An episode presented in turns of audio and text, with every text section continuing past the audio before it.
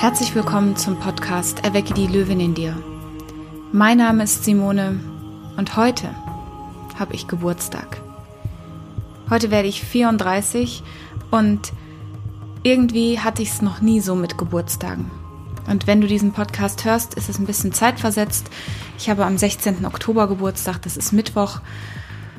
Und ich habe schon meiner Mutter mit vier Jahren gesagt, dass ich eigentlich nicht wirklich älter werden möchte, und das hat sich bis heute nicht verändert. Und das liegt nicht am Älterwerden, sondern dass ich es so schade finde, dass die Zeit so schnell fließt und dass es so viele Dinge und so viele Momente gibt, die wir erleben können und die wir nicht erleben, weil einfach die Zeit oft zu kurz ist.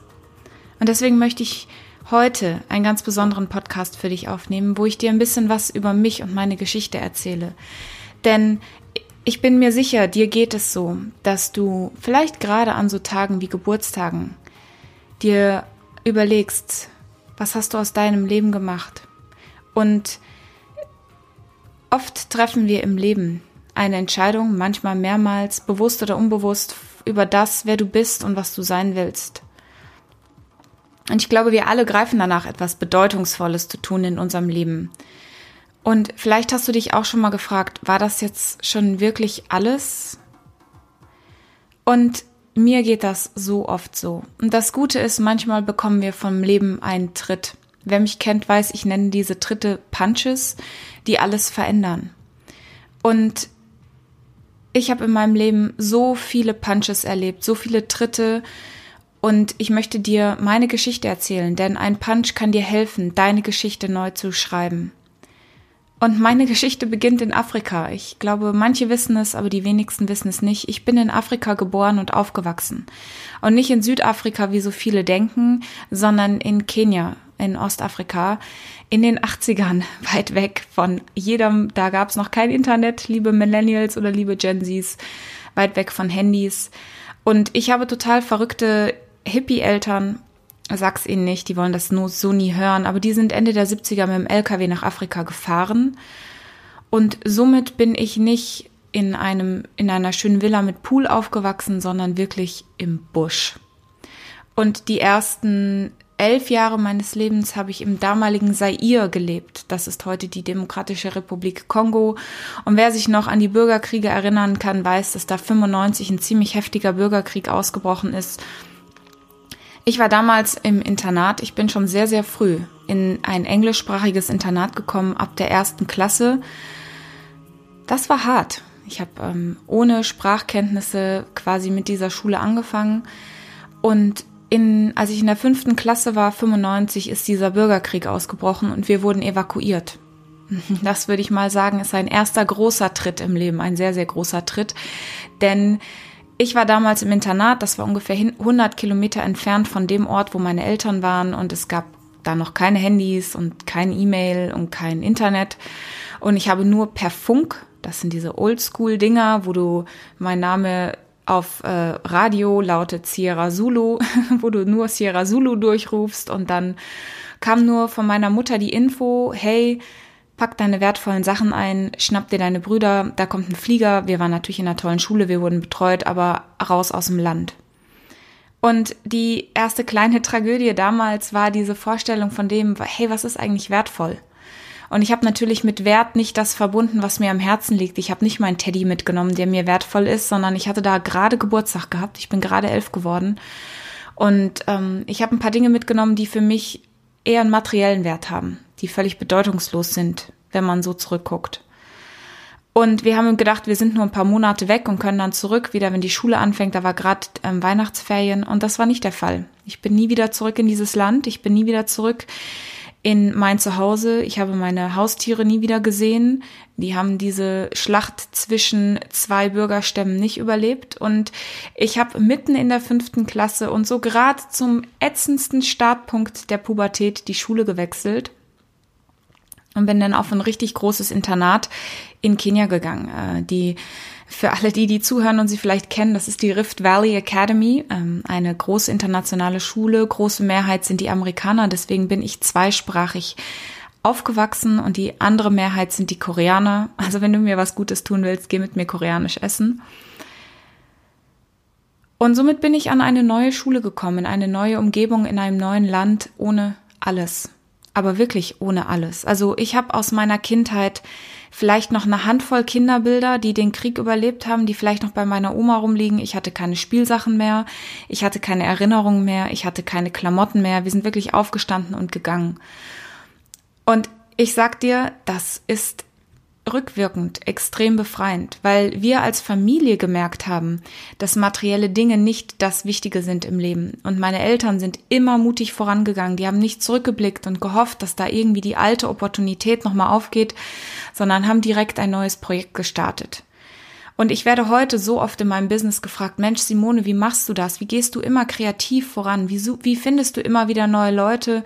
Und ich habe da in den letzten Tagen viel drüber nachgedacht, auch weil ich natürlich an Geburtstag nicht so gerne oder mir die Zeit nehme, über die Vergangenheit nachzudenken, weil ich sie nicht so gerne mag. Das kommt zwangsläufig. Und habe festgestellt, dass es wahrscheinlich einer dieser Eigenschaften ist. Dass das, was wir so wichtig erkennen, materielle Dinge, sind nicht so wichtig. Wirklich nicht. Was wichtig ist, ist, wen du kennst, wer dich kennt, wie du mit Menschen offen und, und wertschätzend umgehst und dass du dir selber treu bleibst, zu Dingen Ja sagst, die du cool findest und zu Dingen Nein sagst, die nicht zu dir passen. Und den Mut bewahrst, weil das ganze materielle Zeug, das ist alles vergänglich. Und das hat meine Eltern, glaube ich, extrem befreit in ihrer Arbeit und hat sie mutig gemacht. Und das hat mir als Kind gezeigt, wie schön es ist, mutig zu sein, nach vorne zu gehen.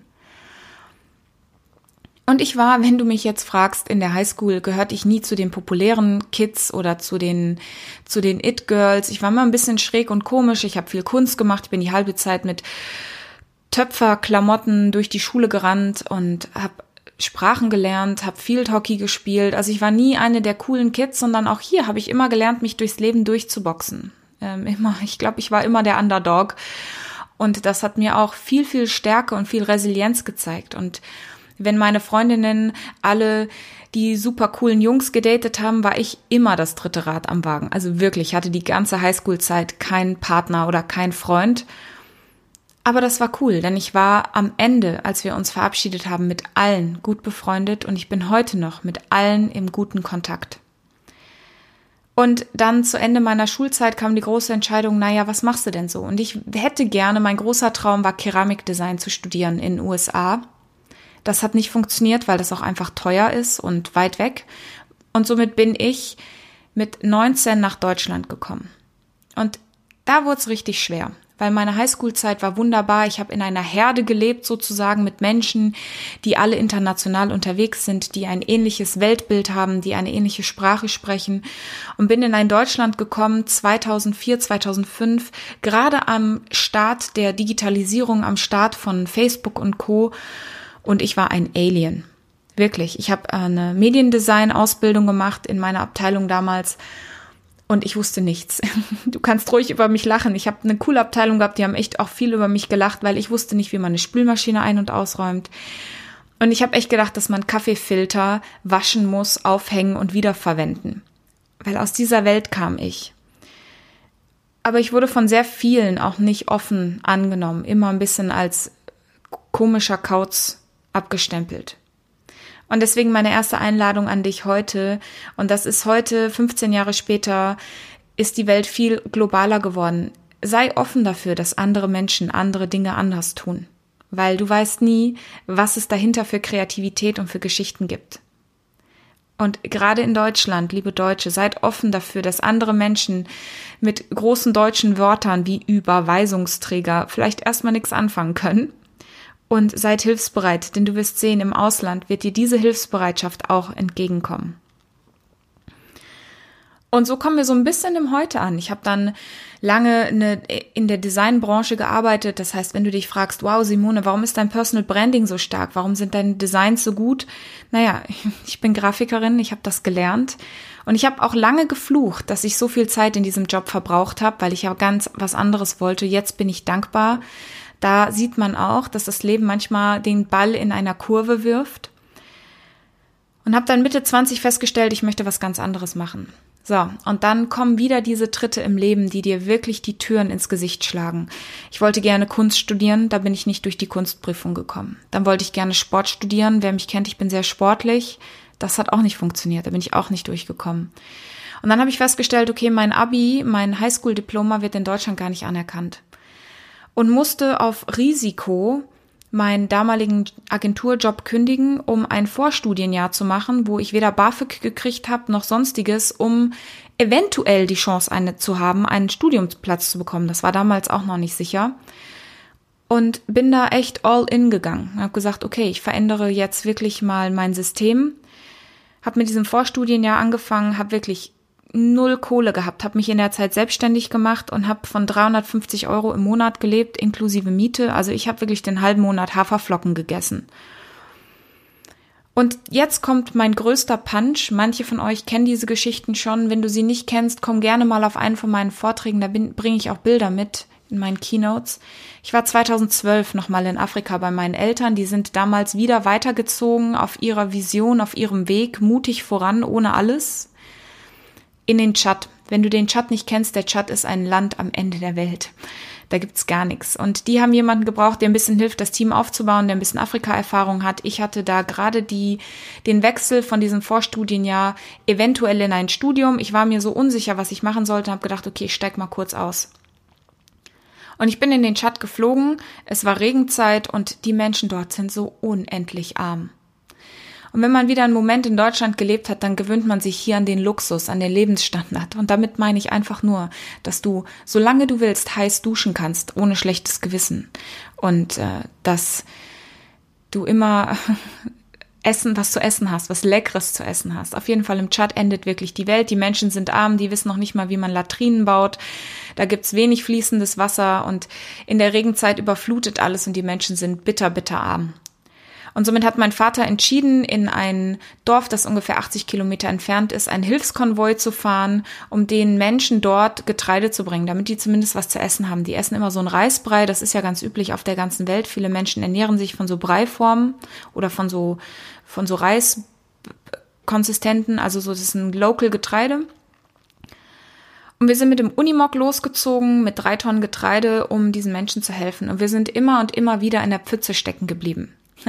Und wer afrikanische Pfützen kennt, das sind äh, Graben, da geht so ein ganzer LKW drin verloren. Und da bleibst du auch mal nicht, da kommt kein ADAC, der dich rettet und dich rauszieht. Und wenn du als weiße Frau in Afrika unterwegs bist, bist du nie alleine. Da war so eine ganze Traube, Herde von Kindern, die immer um mich rum waren und ich musste so nach zwölf Stunden wirklich pinkeln. Und das klingt ein bisschen lustig oder paradox, aber das ist irgendwann wirklich ein Problem, weil da gibt's keine öffentlichen Toiletten und du wirst diese Leute nicht los. Und es gibt auch keine Büsche. Es ist ja alles überflutet. Die Wege, die trocken sind, sind gering. Und dann habe ich nach, ich glaube, es waren, glaube ich, wirklich zwölf Stunden diese Kinder abgeschüttelt, habe das gefunden, was einem Busch am nächsten liegt und ähm, habe in meine Tasche gegriffen, um ein Taschentuch zu suchen. Und ich habe ein rosa Hello Kitty Taschentuch mit Himbeeraroma gefunden. Das hatte mir damals eine Freundin mitgeschenkt.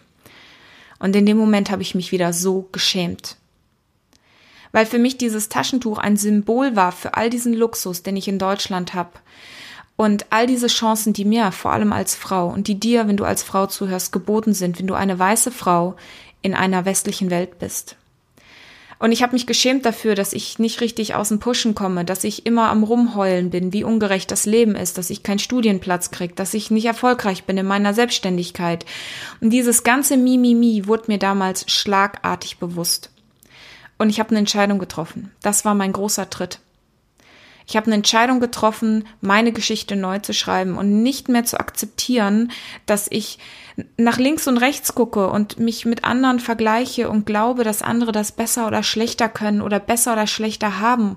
Und vor allem, und das gilt jetzt nochmal als Call für dich, ich habe aufgehört darauf zu warten, dass mich jemand rettet. Da kommt niemand, dich zu retten. Und du wirst dich nie bereit fühlen, erfolgreich zu sein. Du wirst dich nie bereit fühlen, nach vorne zu preschen und das zu tun, was du willst, weil dein Gehirn möchte das nicht. Dein Gehirn möchte dich beschützen. Und ab dem Moment wusste ich, es ist Zeit, andere Wege zu gehen. Und kurz darauf kam die Zulassung für unterschiedliche Studiengänge. Und ich habe mir den größten Tiger rausgesucht, den ich mir vorstellen kann, Psychologie. Und ich habe Psychologiestudium, ich habe das Studium durchgezogen. Und glaub mir, ich hatte die ganze Zeit Angst. Ich hatte Angst vor Klausuren, ich hatte Angst vor allen möglichen Herausforderungen, was Hausarbeiten angeht, Deutsch schreiben. Ich war ja nie auf einer deutschen Schule. Ich hatte Angst davor, mit super intelligenten Menschen zusammenzusitzen im Vorlesungssaal und ich habe es einfach durchgezogen. Und nach meinem Studium habe ich meine Selbstständigkeit einfach konsequent weiter ausgebaut. Ich bin nochmal nach Indien gereist, habe eine Yogalehrerausbildung gemacht, um nochmal ein bisschen klarzukommen, habe eine systemische Coaching-Ausbildung gemacht, habe eine Speaker-Ausbildung gemacht, mache jetzt gerade aktuell nochmal ein richtig großes Speaker-Mentoring und habe somit mein Leben und meine Vita und meine Expertise so bunt sich entfalten lassen, wie wahrscheinlich meine Schuhkollektion, die meine Schuhe kennen und meine Haarfarben kennen über die Jahre, wild, bunt und glitzerig. Und ich möchte dich einfach von Herzen dazu heute einladen, wenn du vielleicht an einem Punkt bist, wo du so ein bisschen down bist und fragst, hey, wann kommt mein Moment? Wann darf ich mal richtig durchstarten? Wann komme ich voran? Geh einfach los. Du bist ein wunder, wundervoller Mensch und du hast all diese Fähigkeiten schon längst in dir. Liebe Frau, du brauchst nicht noch eine Ausbildung, du brauchst nicht noch ein Studium und du brauchst nicht noch ein Zertifikat, das der Welt sagt, dass du gut bist. Du bist so, wie du bist, zu 100 Prozent genug. Du hast alles, was du brauchst. Der erste Schritt ist der schwerste. Und ich weiß das heute aus Erfahrung als vor allem als Coach, dass ich so viele Menschen begleite, die an diesem Punkt der Angst stehen. Denn die Angst vor Veränderung hält uns zurück. Und nichts ist so konstant wie der Wandel. Frag mich, guck dir meine Vita an, mein Leben ist ein ewiger Wandel. Und klar ist die Angst groß, Veränderung anzustoßen, denn du lässt auch irgendwas zurück. Du lässt vielleicht auch einen Teil von dir zurück, was bequem war. Ein Teil von dir, was dir Sicherheit gegeben hat, weil es bestimmte Gewohnheiten hat, bestimmte Unsicherheiten und bestimmte Glaubenssätze. Und wenn du dich veränderst, dann kommen vielleicht auch Menschen, die das nicht akzeptieren können. Aber die können das nicht akzeptieren, weil du dich veränderst, sondern weil du ein Spiegel bist für all das, was möglich ist. Und ich möchte dich dazu einladen zu glauben, dass so wie du bist, gibt es noch viele da draußen, die dich auf diesem Weg unterstützen. Und mein Leben hat dann richtig Fahrt genommen. Und wer gerade auf meinen Social-Media-Kanälen mich verfolgt, dann richtig Momentum gekriegt, als ich auch angefangen habe, an meinen Selbstwert zu glauben. Und als ich angefangen habe, in Coachings zu investieren für mich selbst. Und deswegen geh nicht alleine diesen Weg. Such dir jemand, der bedingungslos an dich glaubt und der bedingungslos bereit ist, dich zu treten. Und wenn du schon einen Moment meine Podcasts hörst, weißt du, ich rede immer von Power Punches. Warum? Weil ich dich, wenn du mit mir arbeitest, punche. Ich gebe dir diesen Tritt vom Leben oder ich gebe dir den Tritt von mir aus deiner eigenen Perspektive, damit du in die Veränderung kommst, damit du siehst, dass Veränderung möglich ist. Und somit lade ich dich ganz herzlich zu einem Gespräch ein. Lass dich von mir oder von jemand anderem, den du gut findest, inspirieren, diesen Weg zu gehen. Such dir einen Coach, such dir einen Sparingspartner und geh mutig voran. Und vergiss nicht, wenn du gerade so einen Moment der Reflexion hast wie ich, das Materielle ist nicht so wichtig. Es ist weder wichtig im Business noch wichtig für wer du bist als Mensch. Wenn du vorankommen willst in deinem Leben, und damit meine ich nicht nur finanziell, sondern auch einfach für dich, verbinde dich mit Menschen, öffne dein Herz, sei authentisch du selbst. Und das ist total egal, ob du das albern findest oder nicht, so wie du bist. Die Menschen mögen das. Und lass deine wahre Größe wirklich nach außen scheinen und führe ein selbstbewusstes und selbstbestimmtes und vor allem ein abenteuerreiches Leben. Vielen Dank, dass du dir die Zeit genommen hast, hier zuzuhören. Vielen Dank, dass du jede Woche bei meinem Podcast wieder dabei bist. Es ist mir eine große Ehre, dich entweder persönlich zu kennen oder über die sozialen Medien. Ich freue mich immer riesig, wenn wir uns auch begegnen auf Events. Wenn dir gefällt, was ich mache, dann hinterlass mir doch sehr gerne entweder bei iTunes eine 5-Sterne-Bewertung, wenn du auf Spotify oder Android diese Podcasts hörst, gerne bei iTunes, äh, bei, sorry, bei YouTube eine, einen kurzen Kommentar oder bei Google mir eine Rezession hinterlassen. Das hilft mir wahnsinnig weiter. Ich freue mich sehr von dir zu hören. Ich wünsche dir jetzt, wo auch immer du bist, dass dein restliches Jahr voller Visionen und Träume ist und dass wir vielleicht sogar gemeinsam 2020 zu deinem Jahr machen.